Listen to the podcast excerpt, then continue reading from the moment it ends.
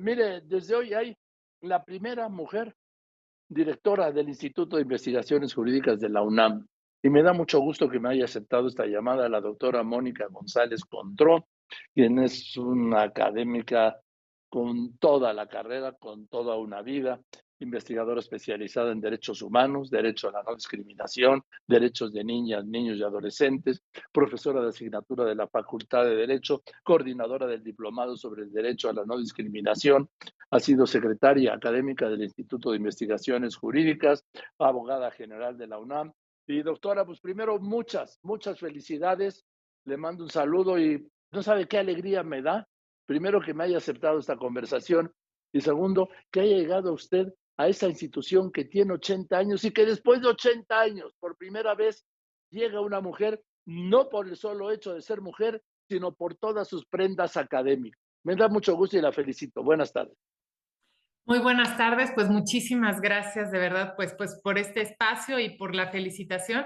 Efectivamente, pues es un día histórico para nuestro instituto y bueno, estoy, el día de hoy tomé posesión y estoy pues con mucha disposición para servir a mi comunidad, para servir a la universidad en este momento también que México necesita de un instituto de investigaciones jurídicas fuerte.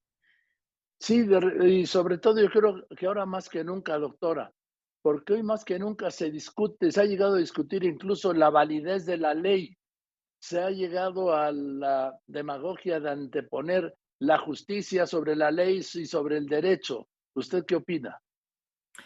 Pues yo creo que es, bueno, hay un amplio debate precisamente, el derecho ha ido cambiando en los últimos años, eh, se caracterizó, me parece, durante el siglo XX con una visión muy formalista del derecho y en los últimos años pues se han incorporado otros eh, elementos de, pues, de la realidad social que han venido precisamente a enriquecer la impartición de justicia. Pero efectivamente pues estamos en, en un eh, momento complejo en el país Históricamente también ha sido muy complicado pues la construcción de las instituciones jurídicas, el, el generar una cultura de la legalidad, es decir, el que entendamos las mexicanas y los mexicanos que el respeto a la ley pues nos beneficia a todas y todos. Así es que es una labor importantísima del instituto, precisamente también la divulgación de la cultura jurídica y en eso estaremos trabajando los próximos cuatro años.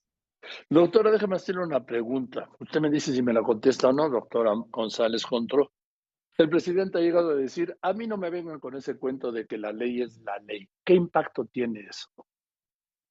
Bueno, desde luego, eh, el Estado de Derecho implica la sujeción eh, de todas las autoridades eh, y de todas las ciudadanas y ciudadanos a la ley y pues es muy importante en este sentido insistir ¿no? en que la ley es lo que nos da seguridad para movernos en un determinado marco, que todas y todos podemos saber qué acciones son las que tenemos que hacer, que las autoridades también se estén sometidas a supervisión. Entonces, es importante fortalecer esta idea de, del Estado de Derecho y fortalecer pues, nuestro Estado constitucional de Derecho, que desde luego también implica el respeto a los derechos humanos. Hablando de los derechos humanos, se está discutiendo en este momento, estaría por votarse en el Pleno de la Corte. Usted lo sabe, el tema de la prisión preventiva oficiosa, eh, con una ponencia del ministro Luis María Aguilar basada en los derechos humanos. ¿Usted tiene alguna opinión sobre el, tema de la prisión preventiva oficiosa? Pues me parece que es un, tema que eh, enfrenta una situación, pues que es la situación eh, que vivimos en el país, pero definitivamente opino que esta no, la prisión preventiva oficiosa no es la solución para eh, la situación de inseguridad que vivimos en el, en el país. Hay algunos debates técnicos precisamente en relación con la posibilidad de la Suprema Corte de revisar la constitucionalidad de normas eh, que se encuentran en la misma Constitución y me parece que ese es el punto nodal de la decisión de la Suprema Corte. Yo esperaría a ver eh, cuál es la resolución final, a estudiar un poco la argumentación para poder dar una opinión un poco más fundamentada y que pues sea... Em, pueda eh, efectivamente pues opinar sobre lo que, lo que decidieron hoy en la Suprema Corte de, la, Justicia de la Nación. Entonces el tema lo dejamos pendiente, ¿le parece, doctora? Déjeme hacer una pregunta, doctora. La modificación a partir de una iniciativa de decreto del presidente López Obrador de adscribir a la Guardia Nacional a la Secretaría de la Defensa Nacional, pasando por encima del mandato constitucional que dice que la Guardia Nacional tiene que ser civil, lo que implicaría una modificación a la Constitución a través de un decreto o de una ley secundaria, que es inaceptable jurídicamente, ¿no?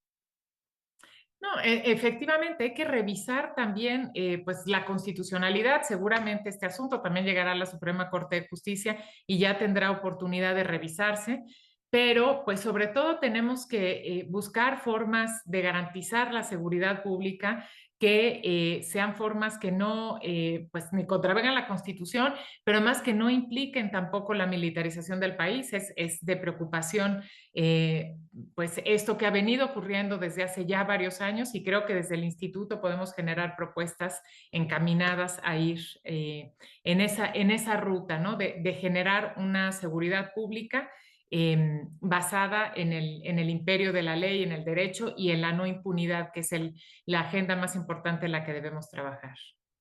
Pero desde el principio sigue siendo el principio, ninguna ley secundaria puede modificar la constitución per se. Efectivamente, sí. Bien, doctora, pues vamos a esperar que resuelve la Corte y volveremos a hablar si parece usted bien el fin. Este, bueno, ya hoy es martes, no sé si el viernes o la semana que viene, cuando usted me indique, yo, yo estoy puesto. Con muchísimo gusto, pues veamos cómo se van eh, dando los acontecimientos. Yo estoy llegando apenas también, entonces también tendré que instalarme aquí en las oficinas y con mucho gusto platicamos. Pues le aprecio mucho que me haya contestado hoy mismo, le mando un abrazo con todo el respeto, le reitero mi reconocimiento y muchas felicidades. Sí, muchas felicidades, doctora Mónica González Contró, la primera directora en los 80 años de vida del Instituto de Investigaciones Jurídicas de la UNAM. ¿Cómo cambian los tiempos, doctora? Así es, creo que es una buena noticia para las mujeres y para mí pues es importante reconocer el trabajo también de muchas colegas que estuvieron antes que yo, que han trabajado desde, desde hace muchos años en este instituto y pues ahora estamos aquí con mucha eh, responsabilidad en esta labor que nos toca. Usted misma que fue secretaria académica, secretaria académica hace unos años del instituto, ¿no? Así es, hace, hace ya pues unos ocho años tuve la oportunidad de trabajar como secretaria académica de Héctor Fix Fierro, que fue director en ese ah. momento del instituto. Gran personaje, el doctor Fix Amudio. Le mando un saludo, doctora. Muchísimas gracias. Buenas tardes. Muchísimas gracias. Buenas tardes.